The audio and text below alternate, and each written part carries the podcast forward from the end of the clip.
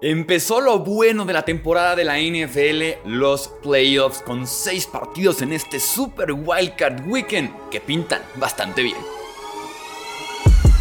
Hablemos de fútbol. Hablemos de fútbol. Noticias, análisis, opinión y debate de la NFL con el estilo de Hablemos de fútbol.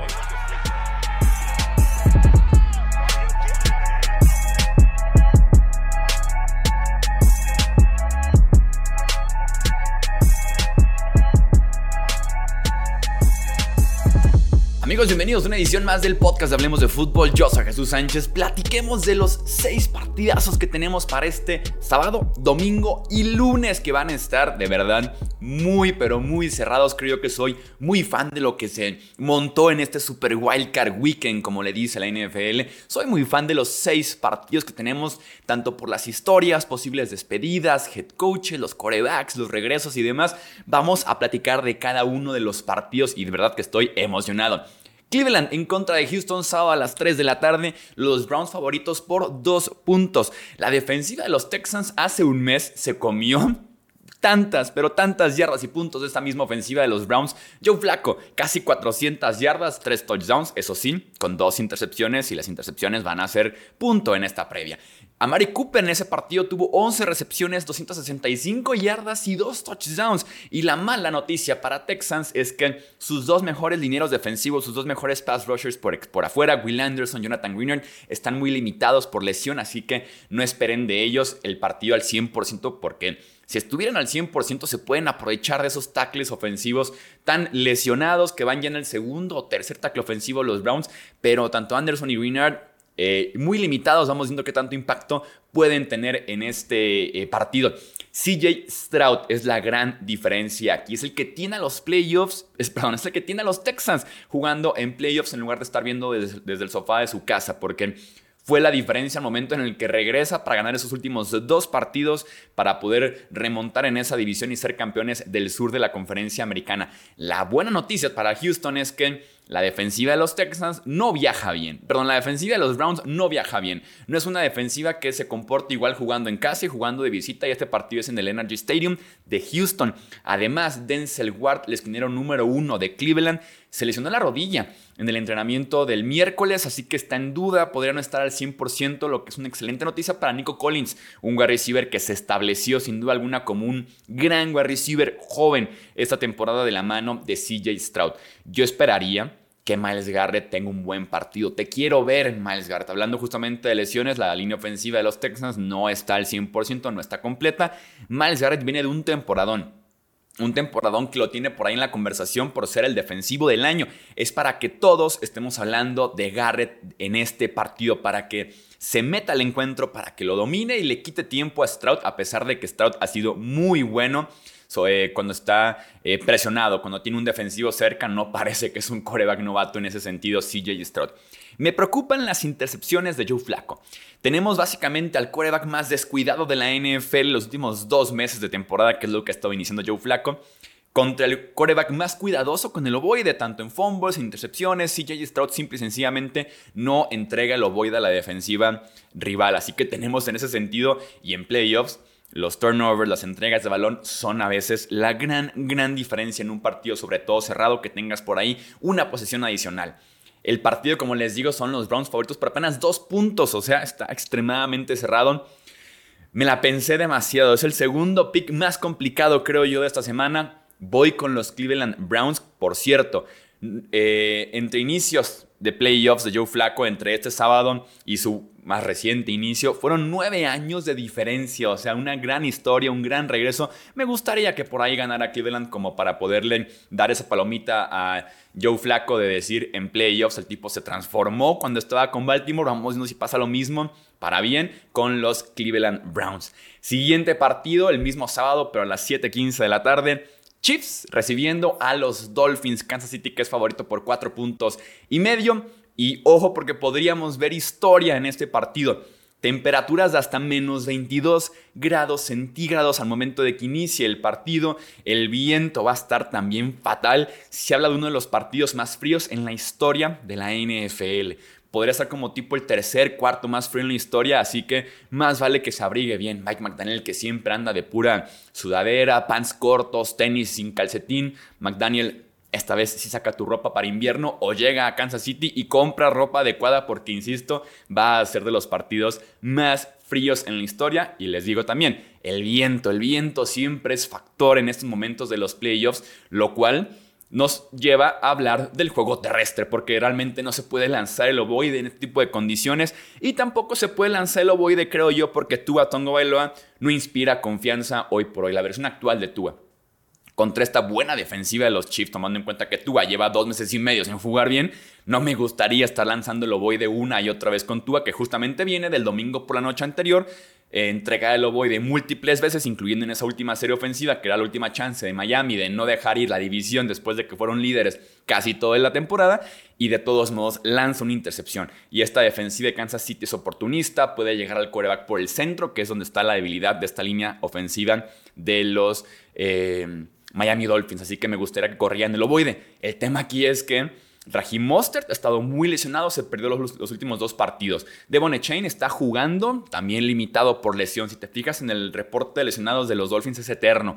Eh, y por parte de los Chiefs, que vienen de estar un poco más descansados después de sentar a casi todos en la semana 18, Isaiah Pacheco. Isaiah Pacheco debe ser el nombre clave en este partido porque es, creo yo, el jugador ofensivo más consistente hoy por hoy de los Kansas City Chiefs, el que más te puede producir yardas, el que te puede mantener un partido cerrado o poco a poco construir una ventaja. Incluso le sirvió a Pacheco para remontarle un partido a los Cincinnati Bengals. Entonces, Pacheco es el hombre aquí. Y sobre todo porque regresamos al roster de los Dolphins y al reporte de lesionados, tienen a tres linebackers que tan solo esa semana fueron puestos en reserva de lesionados, o sea que se pierden ya el resto de la postemporada, tres linebackers entre interiores y exteriores y tuvieron que firmar a tres linebackers de la calle para poder llegar y muy probablemente jugar snaps significativos en este partido, así que ojo con el juego terrestre de los eh, Kansas City Chiefs. ¿Será que estando en postemporada regresa un poco la, la magia de Travis Kelsey? ¿Será que tenemos ese Travis Kelsey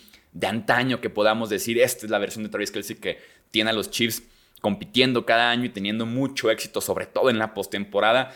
Dolphins a la ofensiva básicamente no se ha presentado en las últimas semanas, pero los Kansas City Chiefs en la ofensiva aérea tampoco, la ofensiva terrestre sí. Voy con Kansas City en este partido. Pasamos al domingo a las 12 del mediodía, Steelers visitando a los Bills. Los Bills que son favoritos por 10 puntos en las apuestas, se me hace demasiado. Se me hace demasiado, sobre todo porque el clima y el viento también pueden emparejar mucho ese partido. Estamos hablando de Nueva York, mediados de enero. Claro que tendrá una repercusión importantísima el tema del clima. Mason Rudolph confirmado para este partido. Kenny Pickett nuevamente será el quarterback suplente de los Pittsburgh Steelers. Quien no va a estar en este partido es TJ Watt, lesionado de la rodilla, no va a jugar este partido. Gabe Davis, el wide receiver 2 de este equipo de Buffalo, parece que sí va a jugar también con una molestia en la rodilla, pero que sí podría estar jugando. Insisto, 10 puntos se me hacen mucho en caso de que tengamos nieve, lluvia, que tengamos mucho viento que dificulte justamente lanzar el ovoide, porque pasamos nuevamente a un juego terrestre, como se debe jugar en postemporada, en la nieve, en el frío y jugando con el eh, ataque terrestre. Y Najee Harris está haciendo muy bien las cosas para Steelers últimamente. Sus últimos tres partidos, 112 yardas, 122 yardas, 78 yardas, 4 touchdowns en esos tres juegos, así que está haciendo las cosas muy bien Najee Harris. Básicamente, él mete a Steelers a playoffs en ese cierre de temporada. También James Cook, el, running back de los Bills, viene de una gran temporada y Pittsburgh tiene un problema serio de linebackers. Josh Allen debe ser cuidadoso. Toma lo que la defensiva te dé, Josh Allen. No soy fan del Allen de las últimas tres semanas que ha intentado eh, ser agresivo, sobre todo en zona roja muy descuidado con el ovoide, que es otra vez llevándose varios golpes en el juego terrestre. Veníamos de un Josh Allen eh, mucho más de tomar lo que la defensiva le dieran en contra de Filadelfia, en contra de los Jets, pero después en las siguientes tres semanas regresó el Josh Allen un poquito más descuidado eh, en contra de Chargers, en contra de Patriots, en semana 18 también en contra de los Dolphins. Así que dejemos que el juego venga hacia ti, Josh Allen, en lugar de que tú seas tan agresivo, sobre todo en esta primera ronda de playoffs, jugando en casa contra un equipo que es notablemente inferior a ti, voy con los Buffalo Bills. Siguiente partido. El domingo a las 3 y media de la tarde tenemos uno de los platillos principales, sobre todo por la expectativa, sobre todo por las aficiones tan grandes que tenemos tanto en el mundo, específicamente también aquí en México. Cowboys recibiendo a los Packers. Dallas favorito por 7 puntos en las apuestas. También se me hace mucho. En los playoffs tenemos partidos cerrados casi siempre. El partido o el juego de Mike McCarthy. Mike McCarthy, que fue head coach de Green Bay en el último Super Bowl de este equipo, allá por los años 2010.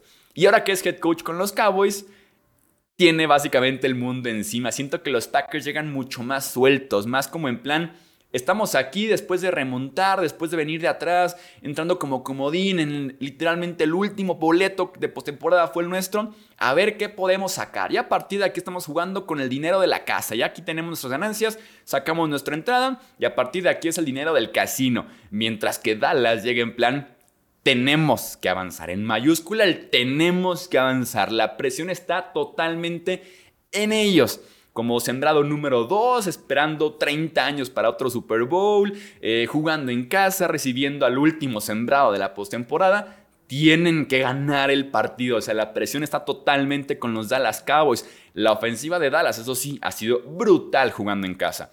Los últimos cinco partidos fueron 43, 49, 45, 33 puntos y 20 en contra de Lions, pero que ese partido mueven muy bien el Ovoiden. Se quedan cortos en cuarta oportunidad, zona roja y por eso no tienen más puntos, pero han estado jugando muy, muy bien en casa. Brandon Cooks ha levantado la mano recientemente.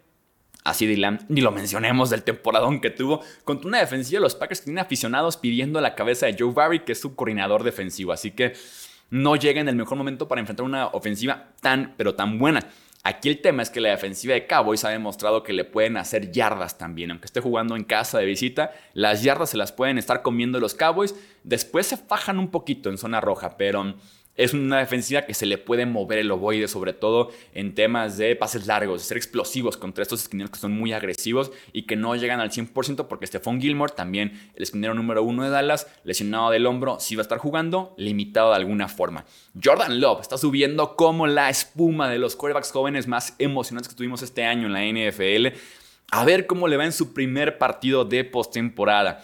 Eh, él dice que va a ser misma preparación, mismo sentimiento, sensación. La primera gran prueba de Jordan Love como la nueva cara de la franquicia de los Packers. Se puede apoyar mucho de su juego terrestre porque Aaron Jones está jugando bastante bien. Los últimos tres partidos de Aaron Jones, 127, 120, 111 yardas. También Aaron Jones fue clave en poder meter a Packers a postemporada. Se puede apoyar de él porque la defensiva terrestre de los Dallas Cowboys es muy, pero muy mala. Tienen a jugando de linebackers, no tienen tackles defensivos y sus eh, alas exteriores pues no tienen tanto eh, impacto en el juego terrestre, sobre todo por el centro, que es la fortaleza de Dallas, las alas exteriores, pero por el centro pues no tienen tanto impacto, así que Aaron Jones se puede aprovechar de ahí. Sobre todo porque veremos cómo llegan los wide receivers de los Green Bay Packers, Christian Watson, Romeo Dobbs, Jaden Reed, llegan todos tocados por lesión. Creo que va a estar muy cerrado. Creo que ambos están arriba de los 30 puntos o muy cerca en este partido. Voy Cowboys, pero insisto, creo que Jordan Love lo puede por ahí emparejar si sale en un día inspirado el joven coreback de los Packers. Siguiente partido, domingo a las 7 de la tarde. Rams visitando a los Lions, que son favoritos por apenas 3 puntos. Los de Detroit, el ambiente que va a haber en Fort Field. Una afición súper, súper cercana al equipo, súper fiel, que recibe su primer partido de playoffs en casa en 30 años. Imagínense estar esperando todo ese tiempo, que sea tu primer partido como aficionado de playoffs en casa, ni modo que no dejes ahí la garganta entera, así que va a ser un ambientazo en Fort Field con estos Lions que ilusionan una gran afición a lo largo de todo el año. Y tenemos una de las grandes, pero grandes historias de este Super Wildcard Weekend, el regreso de Matthew Stafford, quien intentó e intentó e intentó traer un partido justamente de playoffs a Detroit Nunca lo logró, solamente guió a Detroit a postemporada una vez. Fue de visita, pierden en contra de los Saints de Drew Brees en su momento. Pero Stafford lo intentó, en él no quedó, creo yo. Más bien el resto del equipo, el cocheo, la gerencia, los niños como que le fallaron a Stafford y por lo mismo le dijeron, ¿sabes qué? Ve a nuevos horizontes, aquí no vas a ganar nada, consigue tu anillo fuera de Detroit lo cambian a los Rams, así que tenemos, y sí ganó, en efecto ganó su anillo. Tenemos ahora el regreso de Matthew Stafford a Detroit como campeón con otro equipo. Jared Goff es la otra cara de la moneda, el que fue el precio que se pagó de alguna forma para poder adquirir a Matthew Stafford, en el que pagan por ahí primeras rondas tanto para adquirir Stafford como para llevarse a Jared Goff y su contrato. Sean McVay eh, ha dicho en múltiples ocasiones que se arrepiente un poco de la forma en la que llevó todo este proceso del intercambio de Jared Goff, en el que pudo haber tenido un poquito más de tacto con el que fue su coreback durante muchos años, con el que llegó a, su, un Super Bowl, de hecho, que lo termina perdiendo, pero que llegó a un Super Bowl y estaba como tan obsesionado Sean McVay con ganar un Super Bowl que dijo, Goff estás fuera, Stafford ven a mí, cómo se llevó la comunicación, ambos de vacaciones en Cabo San Lucas y demás. Entonces no fue lo mejor la forma en la que Jared Goff sale de Detroit eh, por tema, perdón, de los Rams por tema eh, de, Sean McVay y cómo se llevaba con él y cómo se lo comunicó y, todo este rollo, ¿no? Es un partido extremadamente interesante, es un partido con set de venganza cañón. Los Rams vienen descansados con una ofensiva muy potente. Karen Williams, que fue de los mejores corredores de la NFL este año, así de simple. Puka Nakua, que fue el mejor wide receiver novato en la historia. Cooper Cup, que está probadísimo. Y Stafford, que lanzó el ovoide como los dioses este año. Aquí con Detroit es, ¿confiamos en Jared Goff en postemporada? Nos ha entregado muy buenos partidos Goff como quarterback de los Detroit Lions. En postemporada es como que un nivel arriba y en el que podemos tener nuestras dudas de si Goff se va a convertir, si sigue como Cenicienta o si se convierte en calabaza en cuanto dé la medianoche, ¿no? Eh, la ofensiva de Lions se basa en su línea ofensiva. Es muy potente, muy completa esa línea ofensiva y que tiene enfrente un reto súper grande como lo son los tackles defensivos en el interior de la línea defensiva de los Rams Aaron Donald y el novato Kobe Turner, que tuvo pocos reflectores, pero que tuvo un temporadón, Kobe Turner. Jamir Gibbs y David Montgomery, los corredores de Detroit, son de las mejores duplas, si no es que la mejor dupla de la NFL corriendo el ovoide. Tienen que también aprovecharse, sin duda alguna, de ese juego terrestre, sumar 100, 150 yardas, múltiples touchdowns para que Detroit pueda avanzar de ronda que estará sin su tight end novato sensación Sam Laporte lesionado de la rodilla o que sí va a estar jugando pero muy muy limitado. Jameson Williams también estuvo limitado por lesión el wide receiver 2 de este equipo de Lions, así que será el show de Amon Ra Sam Brown en este partido en contra de los Rams. Es probablemente el partido más complicado de seleccionar. Tomen en cuenta que son Lions favoritos por 3 puntos en casa. Normalmente Las Vegas eh, la localidad la toma como dos o tres puntos, así que básicamente están diciendo que si este partido fuera en un sitio neutral, sería un pick. Sería básicamente lanzar una moneda al aire y el que te salga tiene más chances de que tú la tienes, casi casi. Está muy complicado este partido. Me la pensé toda la maldita semana. Voy con Rams. Creo que voy con Rams. Y cerramos el lunes por la noche a las 7:15 de la tarde. Filadelfia visitando a Tampa Bay. Philly que es favorito por 3 puntos.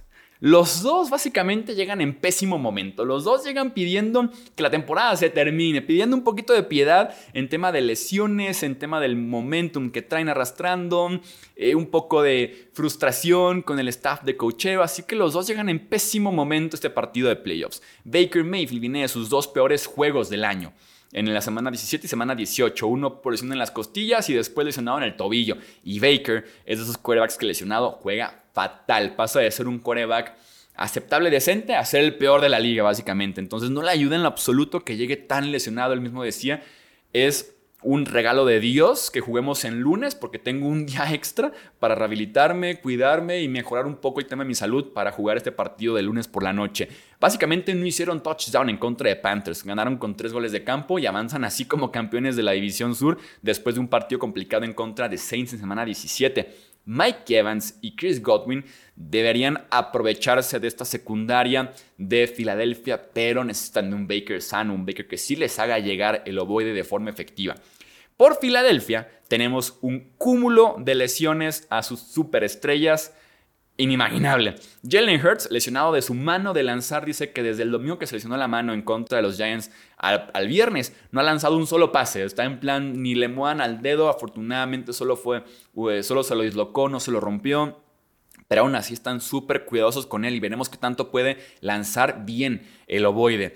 AJ Brown, su wide receiver número uno, también de los mejores wide receivers este año en la NFL, lesionado de la rodilla en ese partido de semana 18. Devonta Smith ni siquiera jugó en semana 18 porque está lesionado del tobillo, que es el wide receiver 2 de este equipo. En la defensiva, sus dos safety lesionados, Sidney Brown, Reed Blankenship, entonces es complicado el, tema de salud de Filadelfia, que si de por sí venían jugando muy mal, venían con un pésimo momento, tanto a la ofensiva como a la defensiva, la relación con el staff de coaching. Imagínense ahora con todos estos lesionados, como que era en plan, Filadelfia gana a pesar de muchas lesiones, de muchos problemas, pero gana porque tienen a AJ Brown, a Devonta Smith, Hurts hace una que otra jugada, la línea ofensiva y demás. Aquí están todos en un tema de salud importante, ¿no?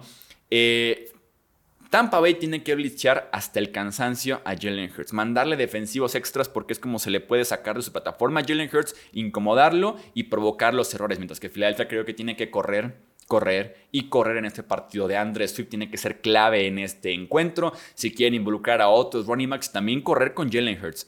Eh, tienen más chances de hacer yardas y puntos por tierra que por aire en este encuentro, a pesar de que la defensiva secundaria de Tampa Bay es mala y que más bien son históricamente buenos deteniendo el juego por tierra. También me pregunto si una derrota aquí en horario estelar, playoffs, primera ronda, le pudiera costar el trabajo a alguno de estos dos head coaches, ya sea Nick Sirianni en Filadelfia o Todd Bowles en Tampa Bay. Ojo con ese sentido, porque también podría por ahí abrirse una nueva, una nueva vacante después de estos primeros partidos de playoffs en Filadelfia, en Tampa Bay o en Dallas si no sacan la victoria en contra de los Packers. Va para cerrar el partido de Philly en contra de Tampa, podría ser también el fin de una era. No sabemos si va a ser el último partido de Jason Kelsey en la NFL, de tipos como Brandon Graham, de Fletcher Cox, de Lane Johnson incluso. Así que Philly va por un poquito más de orgullo, va por mantener viva una rachita de muy buenos eh, años con los Eagles, que tuvieron incluso un Super Bowl ya, llegaron a otro y lo perdieron. Así que vamos viendo cómo cierran posiblemente esta era de los Philadelphia Eagles.